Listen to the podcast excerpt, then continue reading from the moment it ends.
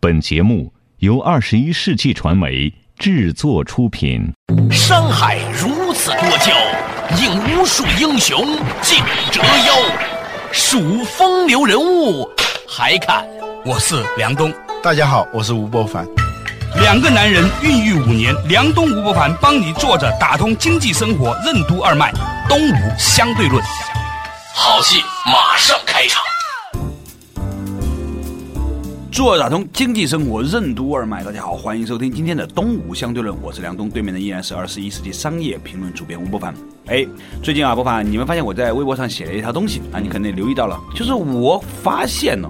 我在微博上关注的那些人发言量明显在减少，我自己。以前呢是每天发两条，后来变成一天一条，最近是好几天才一条了。嗯，我觉得呢，一叶知秋啊，看来呢，微博的第一波热潮似乎正在退去，很可怜的，很多人，包括我们这作为后进者是吧，还没开始感觉到高潮呢，这高潮快过去了。嗯， 对我刚开通微博才两个多月，这个高潮就快过去 了。为什么说微博的第一波热潮正在消退？作为一种社交工具的微博和网络游戏有何相似之处？曾经风靡一时的 SNS 网站，为什么是一种临时性的狂欢式的节日消费？基于虚拟空间的社交，为什么无法形成持久的锁定效应？大批陌生人聚集的虚拟社区，作为一场盛大的电子化妆舞会，会给人们带来怎样的身份焦虑？欢迎收听《东吴相对论》，本期话题：一场叫微博的狂欢。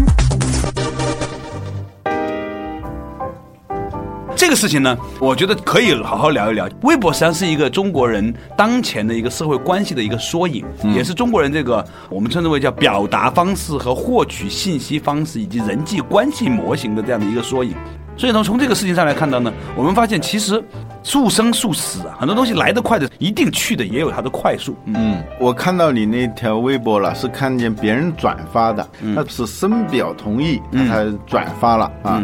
后来呢，我又把你的这个观点呢，同别人一起交流，哎，大家好像没有一个反对的，对都觉得微博的第一波热潮可能正在消退。对，其实在此之前，我就不是感觉，就是凭一种推理吧，我觉得微博它的热潮迟早会消失。起码是这一波的这种啊形态上的啊。，对，它一定会经历一个巨大蜕变，至少是现在形态的这种微博，它不会是长久的。嗯，原因呢，我用微博的时间不长，但是我根据我的个人的使用体验来说，我觉得现在的新浪微博很像是一个网络游戏。嗯，为什么是游戏呢？它符合游戏的几个特点。游戏呢，是我给出一个动作，对或者我给出一个指令指令行为然后就得到一个反馈明显的奖励。首先是效果，就是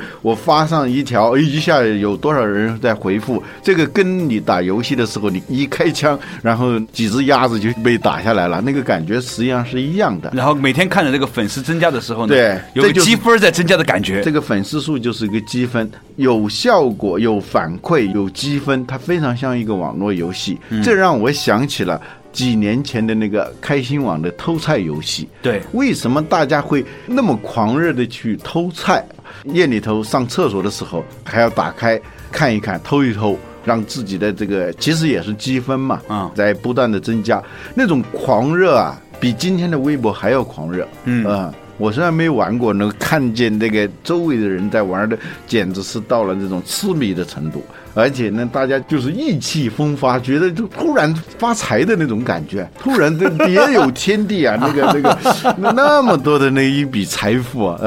啊、虽然是虚拟的，但是呢，问题就在于，如果完全是虚拟的话，它不可能形成一种持久的锁定效应。嗯，我对无聊有个定义，所谓无聊的事情，就是说你做的时候好像很投入，但突然有一天由于某种干扰或者外界的一个因素一下打断的时候，你会发现那个东西很无趣。就不做了。那比如说年轻的时候，我们学校曾经来过一个作家刘心武，哇，开始的时候呢，我也不知道刘心武有多么有名，但是很多同学听他讲座嘛，于是呢我也去了。去了之后呢，很多人一拥而上啊，就找他签名。我当时手边也没有个笔记本，就随手在那个海报上撕了一角，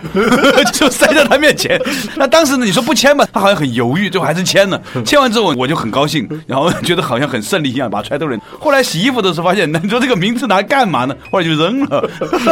后来经常我有些时候去别的学校做报告的时候，也有那么一些年轻人突然身上不知道哪里撕来一角纸，你知道吗？也不整齐的， 非要叫我签名，我就很尴尬。我说你签来干嘛呢？待会儿扔，还不如现在就扔 了。那这个事情就符合你所讲的，做的时候吧很狂热，很有成就感，嗯然后呢突然一下子觉得很无聊。嗯，就回头试想真无趣那种感觉，一旦上来的话，而且是集体性的产生这种感觉的话，它的大潮就会退下去。嗯，Twitter 现在的流量迅速的在减少。嗯就美国的这个 Facebook 也在减少，好像。啊、开心网就不用说了，流量急剧下滑。嗯，原因呢就是说，这种纯虚拟的东西啊，它不可能形成一个日常的必不可少的一种使用习惯。嗯，我们可以把消费区分为日常性消费和节日性消费。啊对，信息消费也是如此。嗯这种偷菜游戏让你感觉到是一种像节日孤独一的样狂欢， 这个词 儿咱会用。 我们以前讲过嘛，它是一种犯忌啊，啊这种越界当中的产生的这种快乐啊它是一种节日式的，不可能每天都是这样的。对所以这种狂欢节一旦持续了一段时间以后呢。大家的兴趣就会减少，真正要用的是你日常的柴米油盐的这些东西。对，所以一个社区啊，如果是个纯虚拟社区的话，它的寿命不可能长久。比如说，在差不多五年前啊，国外有一种不知道是叫游戏还是叫虚拟社区的东西，叫 Second Life Second Life 那个时候非常的火啊。嗯你想，每个人都可以到它上头去开疆辟土，买一个岛就是你的了，你在上头建那个房子，那跟做游戏是一样的嘛。对，而且你还可以把那块地给卖掉。对他那个林登币是当时这个创始人叫林登，他那个虚拟货币是可以交易的。嗯啊，如果你建的这个地方这条街道越来越火的时候，嗯你是可以像炒房地产一样的炒那个东西。对但是这些年过去了，中国也有类似的这种网站，一直呢就没有做起来。对原因就是它纯粹是虚拟的、临时性的、节日性的这种消费，它一定会结束的。嗯，呃说起这个零食和节日性的消费，让我想起了中国古代很多的那种小说里面的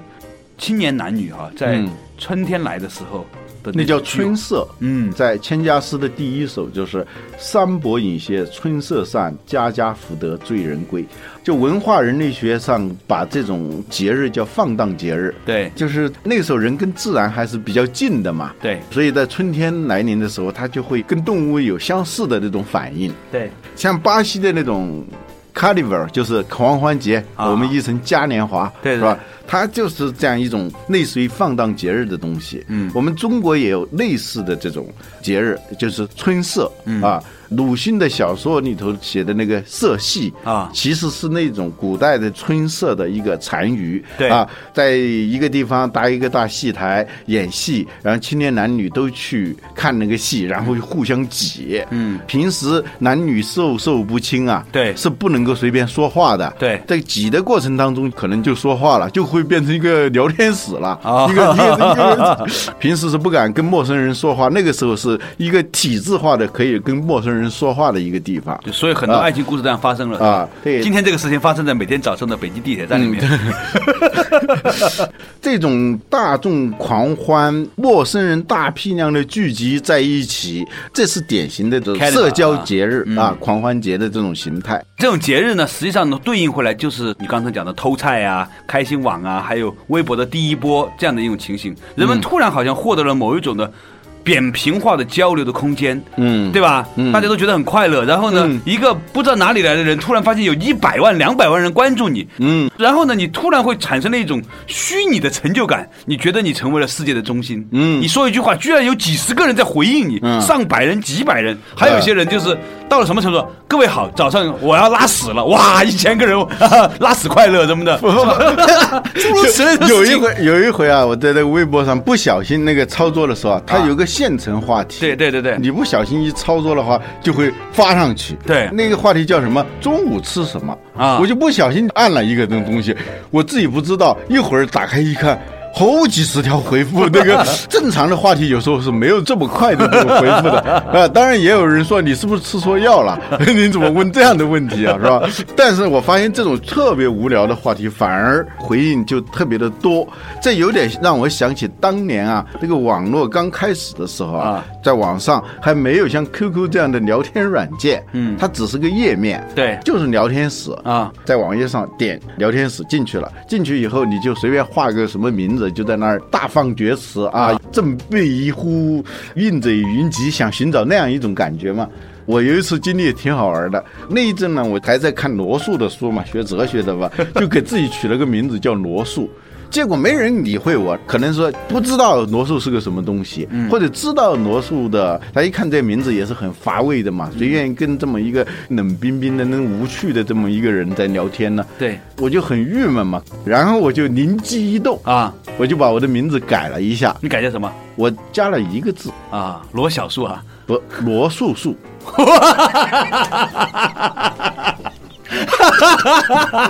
像郭美美一样，结果一下子就真是那种人潮涌动啊！这个 A B B 模 式很吓人的，你知道吗？像你这样吴凡凡的话，一定有很 多人。好多人就来跟我说话，说话的时候呢，那 个那时候还分不清男女，对，啊跟我说话的时候呢，我那种回应吧，可能还有一点小机智嘛啊。后来有人说你是一个引人注目的才女 啊，你那个你你你那么漂亮，说话又那么机智，那么有哲理，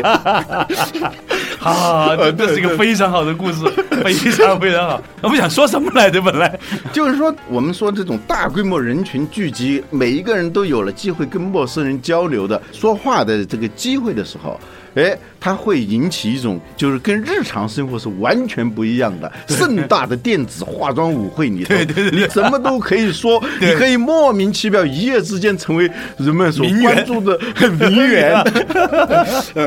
画的各种 A 货包包的名媛，嗯啊。我觉得，但这个情况呢，它很有趣，就像你所说的那个叫狂欢的概念一样，嗯人们不可能每一天都狂欢，嗯，很快他就会发现，狂欢由于一种激动变成了一种无聊，对甚至你为了维系这种表面上的狂欢的意象，嗯你会挖空心思。偶尔我会发现自己处在一种焦虑里面，诶，下一条微博发什么呢？嗯，当我意识到我有这样的想法的时你候，是我立说人话还是说鬼话呢？你是以一种什么样的身份说话呢？你是以一个平常人、一个自然人，还是以一个所谓的明星，还是以一个所谓的导师，还是以一个就是那种愤青、文青等等？有时候那个角色的焦虑啊，很明显，就不对知道说什么。对，这一点很有意思，就是说，某种程度上，你甚至因为这种人家给你的反馈啊，你会把自己装到里面去了。那没办法，当别人认为我是罗素素的时候，那我肯定要以罗素素的身份说话嘛。 你要不以这种身份说话的话，你不以这种口气说话的话，你伤害了太多人 别人会不理你嘛。你还被这种众人拥戴的这种感觉所裹挟，没办法。但是时间长，肯定那就是一场梦，做完了就做完了嘛。稍事休息，马上继续回来。坐着打通经济生活，任督二脉，东吴相对论。为什么说未来微博的形态会从媒体化向社交化转变？人们在社交层面和媒体层面的互动模式有什么本质区别？什么是人与人交往的差序结构？为什么说人的交往半径是恒定的？根据人们对社交方式的不同喜好，米兰昆德拉把人分为哪四种类型？人们的社交喜好对微博的传播方式改变有什么影响？欢迎继续收听《东吴相对论》，本期话题：一场叫微博的狂欢。做打通经济生活任督二脉，大家好，欢迎继续回来的东吴相对论。刚才讲到一个话题，就是微博第一波热潮似乎正在冷却，因为呢，我们可以看到那种所谓的电子虚拟化的狂欢，它并不能带来人们长久的这种持续的兴奋。所以呢，我感觉到微博的第一波热潮在衰退的时候吧，嗯我在想未来的这种微博的形态应该是什么样子呢？我有一个模糊的感觉，嗯，它将会从媒体化向这个社交化方向发展。对现在的微博里头，这两种因素都有的。对啊，所谓媒体化呢，就是说以点对多点的传统传播的这种方式，这一点新浪是最擅长的，对是吧？一个人呢有七百万粉丝，嗯，有一千万粉丝，就让你获得那种所谓的影响力啊。当然了，这大量的都是所谓的姜粉啦、啊你发现，比如说看一个人拥有一百万粉丝的一个微博的话。经常活跃回复和评论呐、转发的那量，它其实是有限的。对，这说明一个什么问题呢？就传统的传播方式，一点对多点的这种传播方式，它的有效性在哪里头啊、过去一张报纸有几十万、几百万的发行量，这个数字和有多少人能够成为你一个社区，这个社区就是多点对多点的，不是一种四十五度角的这种加关注的模式。现在的新浪微博它是所谓的四十五度角嘛，什么意思嗯就你关注的人都是高于你的嘛，你都是要有一个仰视的这种视角，你乐意加的嘛。对你不太愿意加那个 你感觉不如你的人对对，都是这样一种状态嘛。嗯嗯。但是呢，我们平常的交往不是这样的。对，我们的平常的交往就是说，有比你高的，有比你低的，有跟你平等的，有从陌生人变成了熟人的，从熟人变成朋友的，甚至变成亲人的，它是这样一个差序结构。哪个差哪个序啊？差别的差啊啊，次序的序哦哦哦啊，我们平常的交往都是遵守这个差序格局的。嗯，比如说我有六个最亲密的人，是吧？嗯然后有几十个熟人，嗯，还有几百个半熟人，嗯，然后再就是广阔的都是陌生人，不管你这个人的知名度有多高，对，但是你不可能去跟那个半熟人圈子之外的所有人去交流嘛，嗯，肯定是有限的嘛，人注意力是有限的，时间也是有限的，对你不可能跟他形成一个社区，对，你跟他只能够存在着一个一点对多点的。所谓名人，就是在这个半熟人之外的数量的多少来衡量，是吧？对。那么普通的人呢，即使你是一个名人，你的亲人的数量、你的熟人的数量和半熟人的数量差不多都是一样的。对你做到什么，你做到国家主席，影响你生活幸不幸福的，也不会超过十个人。嗯对就是说对于一个普通人也是如此，因为这跟我们自己内心的心智的容量是有关系的。对对因为你朋友多了，自然对朋友关心就少了，对是吧？你所以你只能有一些朋友。当然，你也有可能说把从陌生人的那个范围内某个人成为你的朋友，成为你的熟人，甚至成为你的亲人，但是你的这个圈子是不会变大的。对亲近一个人也就意味着可能疏远一个人，你的容量、你的心的容量、你的时间容量就是那么多。对，马云说过我们叫七上八下，就是向他汇报的人永远只能七个，嗯要超过七个就有一个人要下去。为什么呢？因为我们发现，就是我们每一个人呐、你能够同时接待和沟通的人，也就是六七个人。它是交往半径嘛，以前对我们讲到这个原理嘛，为什么军队的一个班它是六七个人呢？对，一个班长他就能管那么多，对你的管理半径和交往半径就是那么多，对再多了呢，那是没法管理的。那有多少个班就组成了一个排，对啊，有多少个排组成了一个连。作为一个连长，他的实际的交往半径跟那个班长是一样的，对他管的那几个排长、副排长嘛，对对对就是一个总司令，他其实也是个班长嘛，对，他管的那几个人就是一个班嘛，对啊，这套班子，对领导也是个班子，对所以呢，在社交层面和在媒体层面，规则是完全不一样的。对这让我想起昆德拉的一个理论。嗯，昆德拉说什么？昆德拉说啊，我们每一个人都在希望被别人关注，对按照我们所愿意承接的目光，对，人可以分为四种，一种呢是希望有无数的陌生的人关注的，嗯，就是我们现在的所谓的粉丝关注的，粉丝就是他认识你，你不认识他的。有一种人呢，他对这个需求啊非常的强大，嗯，如果他的粉丝的数量减少了一点，他觉得空气就会变稀薄一点。如果是所有的这些粉丝都消失的时候，他觉得空气会稀薄一百倍，他甚至是会窒息。有的人生来他就喜欢这样、啊，而且呢，他很关心这些陌生人，无数的陌生人，但是他不关心他身边的人。一般有这么一个相关性，对，所以嗯你看那刘春以前不是说过吗？一群超过几十万、上百万粉丝的人聚在一起吃饭，发现大家每个人都在看自己 的手机，根本不关心旁边的人吃饭的情况。对对现在你现在出去吃饭呢，是一个很痛苦的事情。对大家拿出手机来吃饭的时候呢，你会发现大家是在共同的热闹的吃着自己的饭。对，以前嘛，我是坚定不写微博，就是说我不想陷到那个里头。有一次我们在深圳，一桌人十几个人吃饭，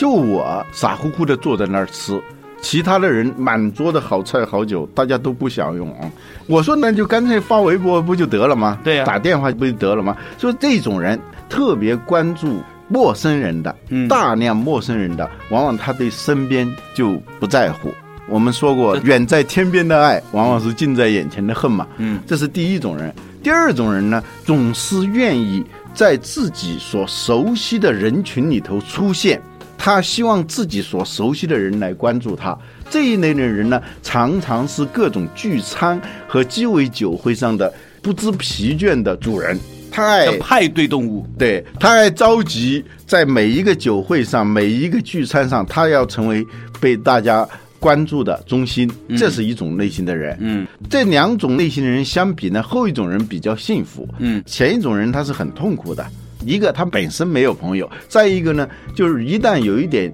关注的数量下降的话，他会很痛苦。嗯，所以他总体是一种痛苦的。而第二种人呢，他总是在一个熟人和朋友的圈子里头，让他们来关注自己。嗯，第三种类型的人呢，他只要求他爱的人、他喜欢的人、他关注的人来关注他。嗯，这种人呢，他不那么累，但是呢，他跟第一种人呢也有相似之处。也就是说，有一天如果他爱的人突然闭上了眼睛，嗯他的世界就陷入了黑暗，嗯是这样一种状态的人。嗯，第四种人，第四种人是一种非常少的，有点文学气质的，很少，但是我们在生活中也是能碰到这样的人的。他常常是被一双远方的想象出来的眼睛关注的。怎么说啊？就是说他的所有的行为啊，他都老是想象。有一双眼睛在关注他某个人，比如说，有的人会想象自己的初恋男友和女友一直在关注自己，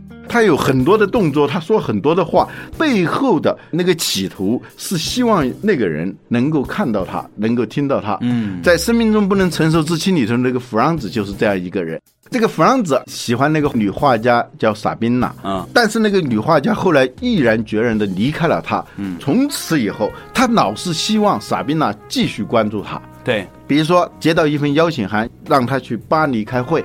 他最后呢就是犹豫来犹豫去，最后他去的理由就是有可能萨宾娜在巴黎，嗯他是一个著名的教授，他要在那儿发表演讲的话，他想象萨宾娜会在报纸上看到这一篇报道。最后呢，包括他的死也是很有戏剧性的。他去柬埔寨那个边境呢，去救助难民。本来这个事情他自己并没有遭受多大的危险，但是他采取了一种近乎自杀的方式，因为全世界的人都在关注这个救援团，几十人的世界著名的学者、演员。组成的一个救援团，他在那个街上啊碰到了四个抢劫犯，嗯本来可以把东西都给他们就没事儿了，他非得要跟他们抗争搏斗，最后呢，他就被那些人给打死了。但是呢，他为什么选择这样一种行为呢？他下意识当中有一种需求，他想象傻逼呢可能没关注他以前的事情，但是这一个事件是一个非常重大的一个事件。他就是总是希望有一天，萨宾娜在报纸上看到他的讣告。啊，这是一种类型的人啊，这种人其实你认真想想，实际上很可能我每个人身上都有这么一个影子，你发现没有？你说对了，我不太同意昆德拉的这四种分类。对，他把人分成这四种，我觉得反而是一个人身上可能都存在着四种可能，但是哪一种可能比较啊显现嗯显现一些？比如说，有的人他是特别爱让无数的陌生人来关注他，对同时他也是希望在他在的社熟区里人的面圈子里头也来关注他。有的人他只关注一个人，嗯，是吧？只在乎他在乎的人对他的关注看不关注他？对还有的人呢，就像弗朗子这样，你想想这四种类型的人写微博的方式是很不一样所以的。我觉得你今天讲这个东西很有意思啊你把它分类一下之后呢，这可你能发现会就未来是的就是四种微博，哎，这可能会对未来的微博的格局发生很多的变化。嗯我们现在呢，过多的把微博看成了是一个当年博客的手机版，啊，而博客呢是自己采访自己的新闻报道的，嗯电子简约化版本。所以呢，你会发现说，今天新浪做出这样的微博是有它的脉络的。它有那样的以前的博客平台，就是韩寒呢、啊徐静蕾他们在做那个事，是吧？它都以前再的往新闻前推，它是一个新闻门户网站。对，再往前推是以前的一个 BBS，呃，带来它的是这样地方在线，就是说它是一种比较擅长于一点对多点传播的，对啊，这样一种以影响力制造，对，寻找名人带来的这种模式，嗯，它是非社交性的，就是说一点对多点是没有社交性的嘛。对，但是呢，昆德拉说的这个四种类型的人也好，还是说我们交往当中的差序格局也好，它都说明我们生活的世界实际上是一个同心圆，或者像一个涟漪，一颗石子投到水面上的时候，它会形成那个一层层的那个涟漪嘛。对，就我们的圈子不是一个，嗯它是多个，都围绕着一个圆心。以我们自己，呃，以对我们为中心的这么一个同心圆。嗯，好了，我现在就说对微博有一个猜想啊。嗯。微博不是指新浪微博对是吧对对？它也有腾讯微博，马上好几家网站也准备推出他们的微博。有人说，哎，新浪、腾讯都有了，他们推出来有什么价值呢？我觉得未必，嗯看你怎么来定义这个微博了。网易马上要推出微博啊，嗯丁磊一直在新浪微博上潜水，在观察，嗯啊、在看。那么网易微博是一个什么样子？我们觉得也是值得期待的。比如说凤凰网也会推出一种叫什么快博的，类似于微博的东西，很多网站都会在推。我觉得他们并不会说因为新浪的这个。一股独大，而他们就没有一个生存空间了。我的感觉是我们已经看到的，新浪的这种第一波的这种微博热潮，在退去之后，它会经历一个蜕变，它会顺应这样一个潮流。如果它足够理智的话，它不再是制造这种满目的这种聊天室、狂欢节，从这种异常状态回到平常状态。从逐渐的减少它的媒体化，而回到社区化这样一个状态。今天这个话题呢，我觉得其实是有点意犹未尽的。但是呢，我觉得我反正从《生命中不能承受之轻》的这个米兰昆德拉的观点里面呢，发现呢，人性哈，其实是我们的社会交往有若干种不同的维度去可以看。正是因为我们有了这样的不同的维度，令到未来的微博大战将会出现一个新的格局啊！如果我们的这些互联网的产品经理们受过更多的社会学的教育的话，也许对于我们整个产品世界会有更多的思考的空间。关于这个话题呢，我们以后呢还会继续关注。感谢大家收听，我们下一次同一时间再见。